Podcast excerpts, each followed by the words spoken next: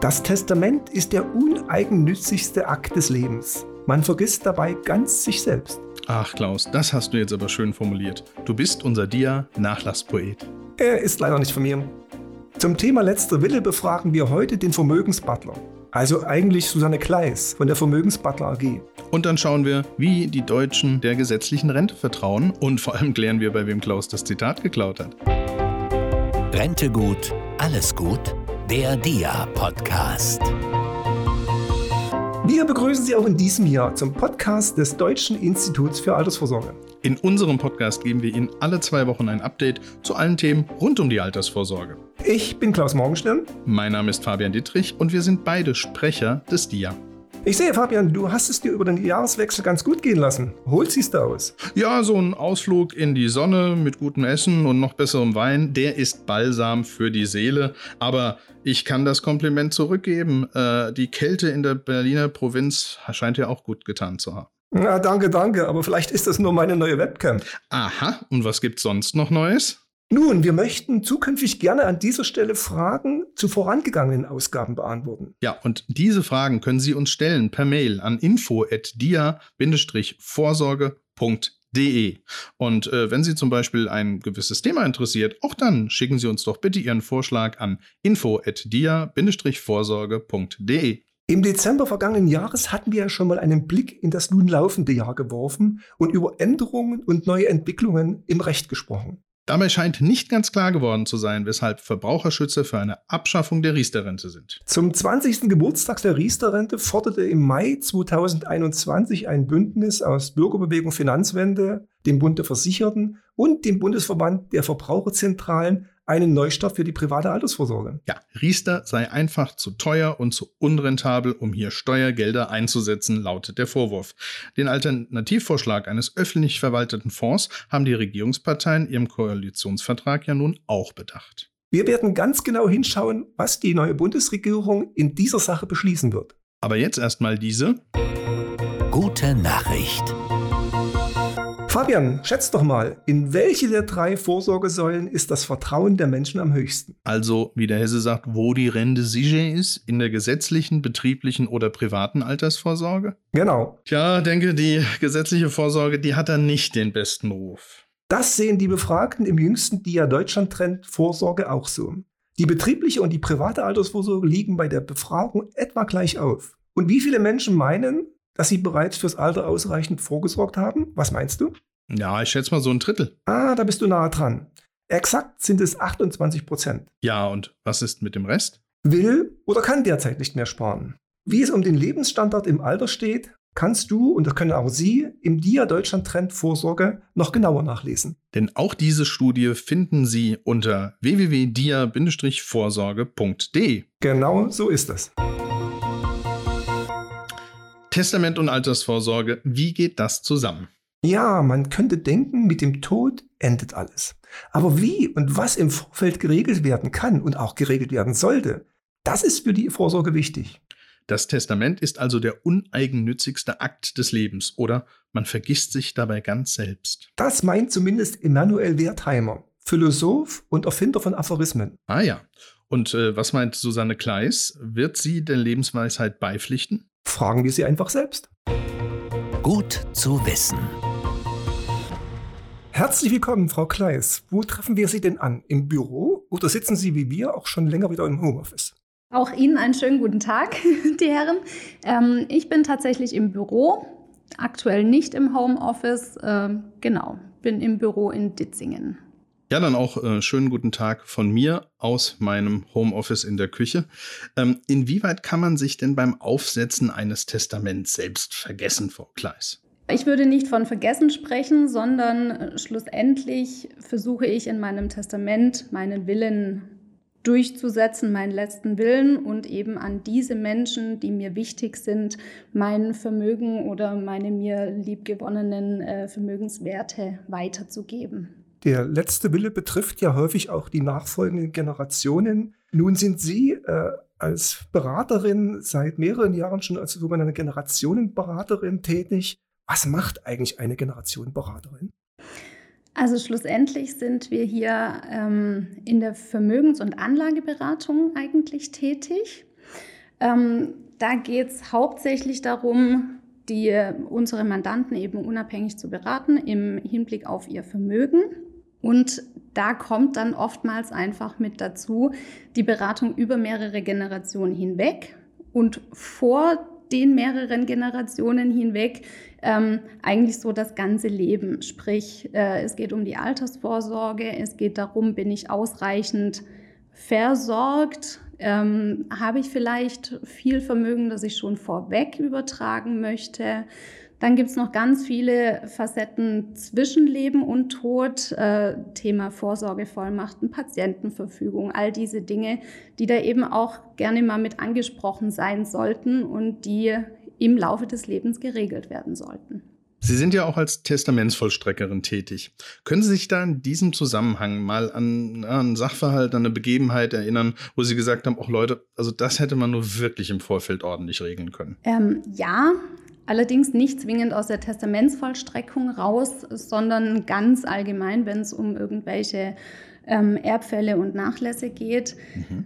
Ich muss hier, glaube ich, ein klein wenig mehr ausholen. Gerne. In Deutschland gibt es ja die äh, gesetzliche Erbfolge. Also theoretisch ist alles irgendwie geregelt und zwar im BGB. Bei der gesetzlichen Erbfolge ist es allerdings so, wir reden hier immer von einer Gesamtrechtsnachfolge. Sprich, das gesamte Vermögen geht an einen oder mehrere Erben über. Und wenn wir mehrere Erben haben, haben wir dann eine Erbengemeinschaft die dann nur gemeinschaftlich über das komplette Erbe verfügen können. Jetzt stellen wir uns zum Beispiel vor, es gibt ein Haus, eine Immobilie, die dann unter, keine Ahnung, drei Erben aufgeteilt wird. Die kann man jetzt nicht irgendwie durchschneiden, wie auch immer, dann muss das äh, Erbe auseinandergesetzt werden, der Nachlass. Mhm. So, das ist das eine Thema. Das andere, ähm, wo oft nichts geregelt ist oder besser hätte, was im Vorfeld geregelt werden sollen. Zum Beispiel bei unverheirateten Paaren, bei äh, Patchwork-Familien, bei kinderlosen Paaren, weil wir da dann eben auch immer die ähm, gesetzliche Erbfolge hätten. Und da kann es dann schnell mal sein, dass wir Erbengemeinschaften haben, die so nicht äh, sein sollten. Also da sind dann schnell mal irgendwelche Eltern mit dabei oder äh, Ex-Partner oder wie auch immer. Deshalb wäre eine Regelung im Vorfeld immer zu empfehlen. Sie haben ja schon ein paar Klippen aufgezeichnet, die dann vielleicht im, bei der Vollstreckung des Testamentes äh, auftreten könnten. Treiben wir es nochmal auf die Spitze. Ähm, was muss ich denn beachten, dass ein Testament überhaupt gültig bleibt, dass es eine Gültigkeit besitzt? Also, dass es gültig ist, dafür gibt es äh, auch im BGB geregelte Formvorschriften. Zum einen gibt es das privatschriftliche Testament, das dann eben handschriftlich und unterschrieben sein muss. Ansonsten ist es ungültig. Oder die zweite Version eines notariellen Testaments. Das Handschriftliche, das haben Sie gerade gesagt, das ist extrem wichtig wegen der Gültigkeit. Was könnten Testamente noch ungültig machen? Also ungültig äh, ist zum Beispiel der Klassiker, ich schreibe es am PC, am Computer, druck's aus und unterschreibe es. Das ist ein ungültiges Testament. Wenn ich es privatschriftlich erstelle, muss ich es tatsächlich handschriftlich geschrieben haben. Die Thronfolge und damit die Erbfolge, die ist in den europäischen Königshäusern ja gesetzlich geregelt. Ähm, warum ist es für mich als Privatperson besser, den Nachlass in einem Testament zu regeln und mich dann nicht auf die gesetzliche Erbfolge zu verlassen? Sie haben die Patchwork-Familie genannt. Also schlussendlich kann man nicht sagen, es ist besser oder schlechter, wenn man sich dafür entscheidet, na, die gesetzliche Erbfolge ist für mich fein und äh, ich finde das in Ordnung, dann kann man das natürlich genauso lassen. Dazu gibt es die ja schlussendlich auch.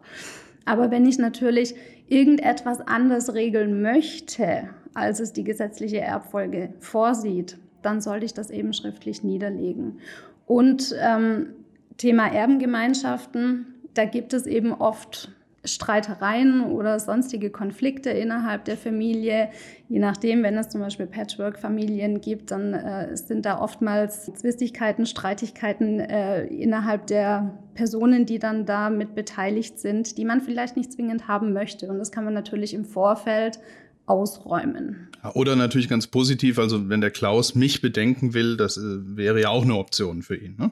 Das wäre auch eine Option, wenn äh, irgendwelche Erben da sein sollen und ähm, etwas bekommen sollen im Nachhinein, die in der gesetzlichen Erbfolge gar nicht vorkommen, nämlich Freunde, Bekannte oder eben weitere Verwandte. Also ich merke schon, äh, Fabian spekuliert auf mein Erbe. ähm, da mache ich ihm erstmal keine großen Hoffnungen, aber ich habe eine andere Frage. Wir sprechen ja immer von einer Person, also dass einer das Testament macht. Ich bin jetzt verheiratet, könnte ich mir es denn einfach machen und mit meiner Frau ein gemeinsames Testament aufsetzen? Da ist ja öfter mal von dem sogenannten Berliner Testament die Rede. Was hat es damit auf sich? Ja, das ist richtig. Das könnten Sie. Verheiratete Personen können ein gemeinschaftliches Testament erstellen.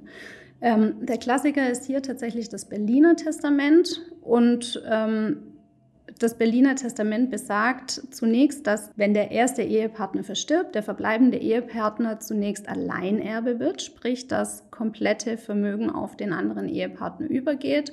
Und in der Regel werden dann als sogenannte Schlusserben die gemeinsamen Kinder eingesetzt. Die Besonderheit beim Berliner Testament ähm, hat eigentlich den Vorsorgeaspekt so im Vordergrund. Das heißt, dass der Ehepartner einfach ausreichend versorgt ist. Ähm, Schwierigkeiten dabei, je nachdem, wie hoch das Vermögen ist, wenn wir zum Beispiel eine Immobilie im Bestand haben, sind wir da oftmals ja schon bei relativ hohen Vermögenswerten. Ähm, Im ersten Erbgang verschenkt man dadurch die Freibeträge für die Kinder zum Beispiel. Und auch noch ganz wichtig, wir haben beim Berliner Testament eine sogenannte Bindungswirkung. Das bedeutet, ist der erste Erbfall eingetreten, kann das Testament nicht mehr geändert werden. Also es ist sozusagen in Stein gemeißelt. Ja, im Alltag unterscheidet man ja nicht zwischen Erben und Vermachen. Also äh, ich habe von der Oma geerbt, die Oma hat mir was vermacht. Äh, gibt es denn da einen juristischen Unterschied zwischen den beiden Formulierungen? Juristisch gibt es da sogar einen sehr großen Unterschied. Der Erbe ist tatsächlich derjenige, der in die Gesamtrechtsnachfolge eintritt, sprich der alles erbt, was mir gehört oder gehört hat. Und da gehört wirklich alles mit dazu. Also alle Vermögenswerte, die da sind. Äh, dazu gehören auch äh, der sogenannte digitale Nachlass mittlerweile. Ähm, das ist auch geregelt, gehört da auch alles mit dazu.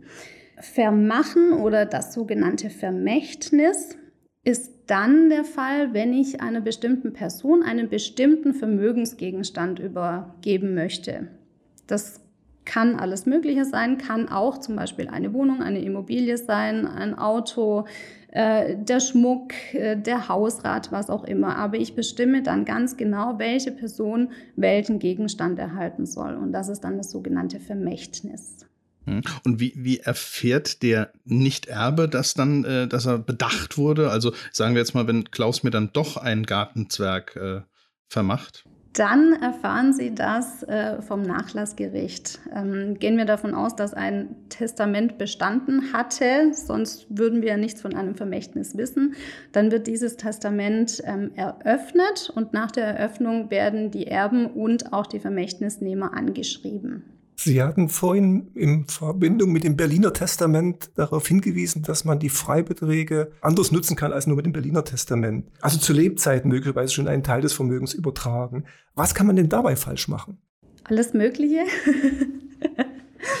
ähm, genau, da, da, kommen wir dann zu dem Thema Schenkungen, ähm, ganz gerne auch bezeichnet als sogenannte vorweggenommene Erbfolge. Das heißt, ich übertrage einfach schon Vermögensgegenstände an nachfolgende Generationen oder mir liebgewonnene Personen, die etwas von mir erhalten sollen. Ähm, bei einer Schenkung kommt es natürlich immer darauf an, ich sollte mir vorher schon mal Gedanken machen, kann ich mir denn die Schenkung überhaupt leisten? Also bleibt mir denn nachher noch genug für mich? Ähm, bei Schenkungen sollte es immer Schenkungsverträge geben, in denen alles Mögliche auch geregelt wird zum Beispiel auch irgendwelche Rückfallklauseln für später eintretende ähm, Ereignisse, an die man da schon denken könnte. Dann muss ich eine Schenkung immer zwingend dem Finanzamt anzeigen, weil im Zweifel auch Schenkungssteuer dann fällig würde. Zu den Freibeträgen, genau, es gibt steuerliche Freibeträge, die sowohl für Schenkungen als auch für Erbschaften gelten. Und die kann ich alle zehn Jahre wieder neu nutzen. Das heißt, bei größeren Vermögen macht es natürlich schon Sinn, eben auch vorweggenommen schon etwas weiterzugeben. Bei den Schenkungen fällt mir ganz spontan eine Frage ein. Gibt es denn so eine Art, ich sag mal, Untergrenze, wo man das nicht dem Finanzamt anzeigen muss? Wir haben ja in anderen Bereichen auch so Bagatellgrenzen, wo bestimmte Regularien nicht greifen. Gilt das auch bei Schenkungen oder muss ich da alles dem Finanzamt anzeigen? Prinzipiell muss alles angezeigt werden. Ähm, übliche Schenkungen wie zum Beispiel Geburtstags- oder Hochzeitsgeschenke, äh, die im üblichen Rahmen, im Rahmen der Lebensverhältnisse des Schenkers und Beschenkten sind, muss man nicht anzeigen. Geschenkt ist geschenkt, wiederholen ist gestohlen. Also so haben wir das als Kinder immer gerufen, wenn es dann doch nachher Ärger gab, weil ja der, ähm, der Schenker das Geschenk zurückhaben wollte. Jetzt nehmen wir mal das Beispiel, was wir hatten, eben mit dem äh, mit warmen Händen geben zu Lebzeiten vermachen. Ähm, wenn jetzt der Klaus mich dann doch bedenkt, weil äh, es ihm einfach so viel Spaß macht mit mir und ich bald einen Betrag auf meinem Konto finde, aber vielleicht in ein paar Jahren, was wir ihm nicht wünschen wollen, fehlt dann das Geld für die ordentliche Pflege. Ich glaube, da klang so was bei Ihnen schon mal an. Ähm, kann man da vorsorgen? Äh, kann, muss man eine Schenkung dann rückgängig äh, machen? Man kann vorsorgen und man kann eine Schenkung unter bestimmten Umständen rückgängig machen. Ähm, Sie spielen wahrscheinlich darauf an, auf den Paragraphen auch aus dem BGB, die Rückforderung wegen Verarmung. Ähm, es ist allerdings nicht ganz so einfach. Also das geht auch innerhalb einer Zehn-Jahresfrist zum Beispiel nur. Wenn diese Verarmung innerhalb der zehn Jahre nach der Schenkung eintritt, kann ich die zurückfordern.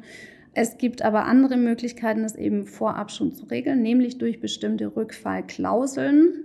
Dann kann ich diese Zehn-Jahresfrist umgehen.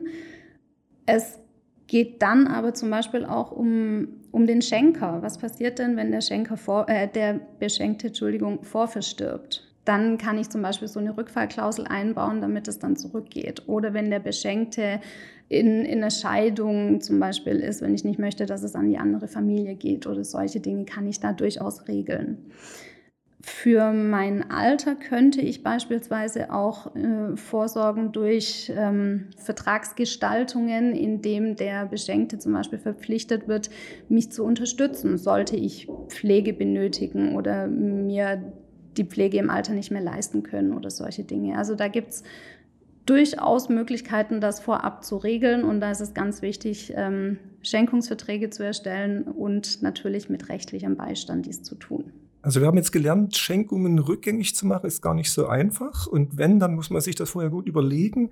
Äh, was ist denn, wenn ich jetzt das Haus vor, zu Lebzeiten noch verschenke, aber darin wohnen möchte? Gibt es denn da eine Regelung, ein juristisches Konstrukt, das mir dieses Wohnrecht, dieses Wohnen auf Lebzeiten sichert?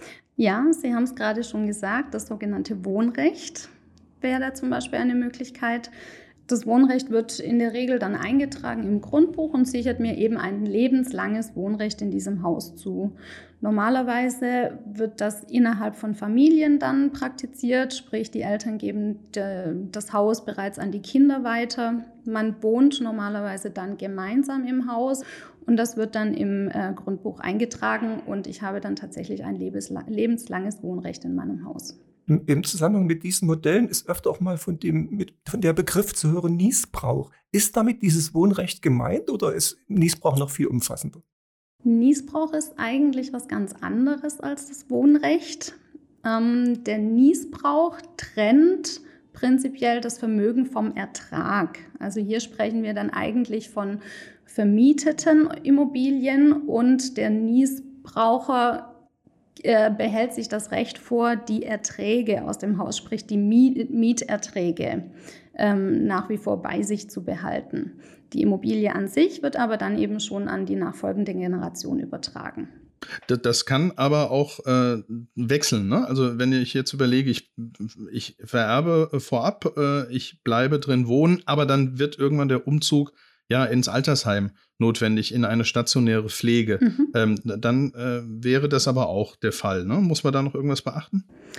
Ähm, also das, das Wohnrecht bleibt lebenslang bestehen. Das kann man dann regeln, wenn man das Wohnrecht nicht mehr nutzt, dass es dann eben schon ausgetragen wird, weil ich eben ins Pflegeheim umziehen muss und definitiv dieses Wohnrecht nicht mehr nutzen kann. Mhm. Aber Sie könnten dann trotzdem sagen, aber dann wird es vermietet und ich bekomme noch äh, die Miete ähm, für die Finanzierung der Pflege. Das wäre auch möglich. Also erst wohnen und dann, äh, und dann die Erträge nutzen. Nein, es sind zwei verschiedene Dinge. Ah, okay.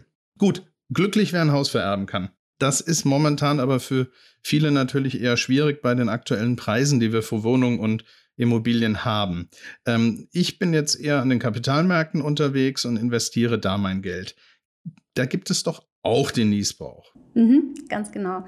Hier ist es so, dass eben das äh, Vermögen vom Ertrag getrennt wird. Dann gibt es äh, sogenannte Niesbrauchsdepots. Das sollte auch vorher tatsächlich geklärt sein, dass die Bank äh, das leisten kann, ein solches Depot. Es gibt dann spezielle Banken, die sich darauf spezialisiert haben, die das eben auch darstellen können, das komplett zu trennen. Da geht es ja dann eben auch um ähm, Freistellungsaufträge, die halt nicht für dieses Niesbrauchsdepot äh, zum Beispiel angewendet werden und solche Dinge. Dann kann ich auch das Depot oder die Wertpapiere übertragen an nachfolgende Generation beispielsweise und mir die Erträge aber noch bei mir behalten.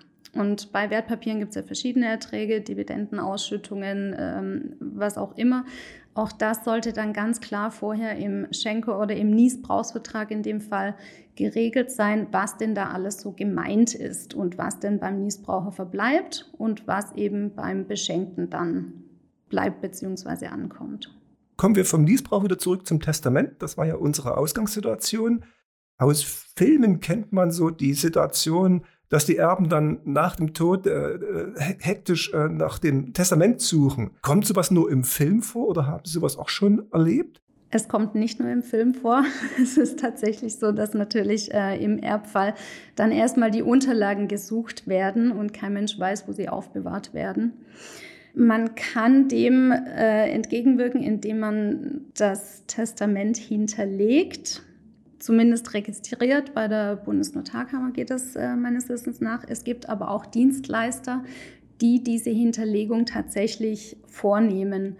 Dann habe ich irgendwo eben in meinem Notfallordner oder im Geldbeutel oder was auch immer ein, eine Karte mit so einem Notfallkontakt. Die sind dann auch 24-7 erreichbar. Und wenn dann der Erbfall eintritt, können sich die Erben eben dort melden. Dann wird das Testament ähm, quasi weitergeleitet ans Amtsgericht, ans Nachlassgericht, um dann eröffnet werden zu können.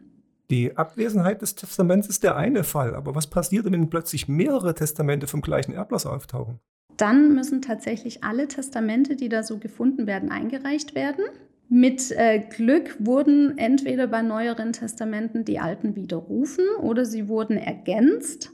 Deshalb macht es durchaus auch Sinn. Es ist keine Formvorschrift, aber es macht Sinn, eben auch das Testament mit Datum zu versehen, damit man das dann irgendwie noch zeitlich einordnen kann und eben nachher weiß, welches denn nun das Neueste ist und äh, vielleicht auch gültig sein sollte. Also Jetzt haben wir ja schon dieses Agatha Christie-Film-Szenario aufgemacht und dann haben wir diese mehreren Testamente und kein Hercule Poirot zur Verfügung.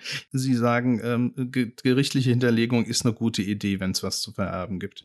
Die Hinterlegung des Testaments, ja. Macht auf jeden Fall Sinn oder eben an anderer Stelle bei einem ähm, privaten Dienstleister, der das tut. Was auf gar keinen Fall zu empfehlen ist, ist zum Beispiel das Testament ins Bankschließfach zu legen, weil dann nämlich kein Mensch nachher drankommt ohne entsprechende Vollmacht für dieses Schließfach. Ähm, auch schon alles vorgekommen, also solche Dinge sollte man tunlichst unterlassen. Ja, das ist, glaube ich, ein sehr guter Hinweis, denn äh, wir leiden ja auch alle an Prokrastination und verschieben solche Sachen immer in die Zukunft. Also hier, ich glaube, haben Sie heute einen guten Appell geliefert, doch zu handeln. Wir laden uns unsere Expertinnen und Experten ja äh, immer ein, um Informationen rund um die Altersvorsorge äh, den Menschen, die uns zuhören, näher zu bringen. Wir wollen in Zukunft aber allen Gästen unabhängig vom Fachgebiet zwei Fragen stellen. Und die erste lautet, und wir hoffen, dass Sie sie beantworten mögen, wie stehen Sie zu einem staatlich verwalteten Fonds für die Altersvorsorge? Prinzipiell äh, stehe ich positiv dazu.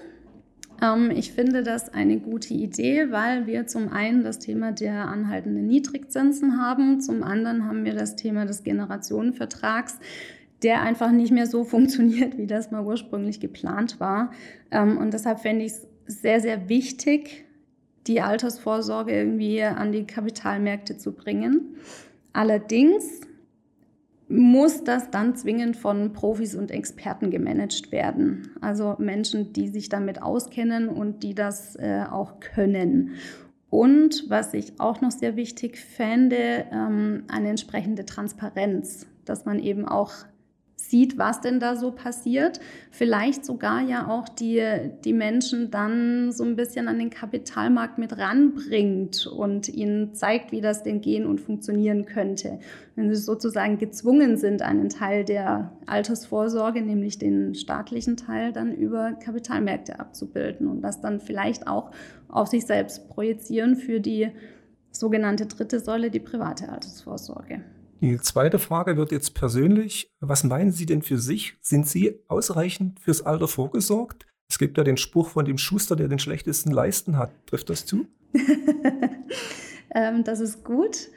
Hm, ich, ich hoffe, dass ich ausreichend versorgt bin. Ich glaube schon. Also ich bespiele alle drei Säulen, die es da so gibt. Ähm, nämlich zum einen natürlich die gesetzliche Rentenversicherung, dann habe ich eine betriebliche Altersvorsorge und zusätzlich spare ich auch noch privat was an. Und ganz äh, schwäbisch oder süddeutsch habe ich eben auch eine Eigentumswohnung.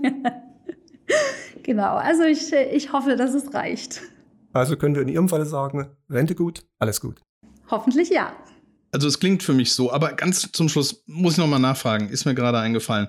Was war denn der kurioseste Nachlass, den Sie bisher in Ihrer Tätigkeit erlebt haben? Gibt es da eine schöne Anekdote? Oh je. Ähm, was wir tatsächlich mal hatten, ähm, einen Nachlass, also ein Testament, das auf quasi einem Schmierzettel formuliert wurde. Ähm, es wurde auch nur mit Initialen unterzeichnet. so diese Dinge, die man nicht tun sollte. Schlussendlich wurde auch kein Erbe benannt im Testament, sondern nur alle möglichen Vermächtnisnehmer.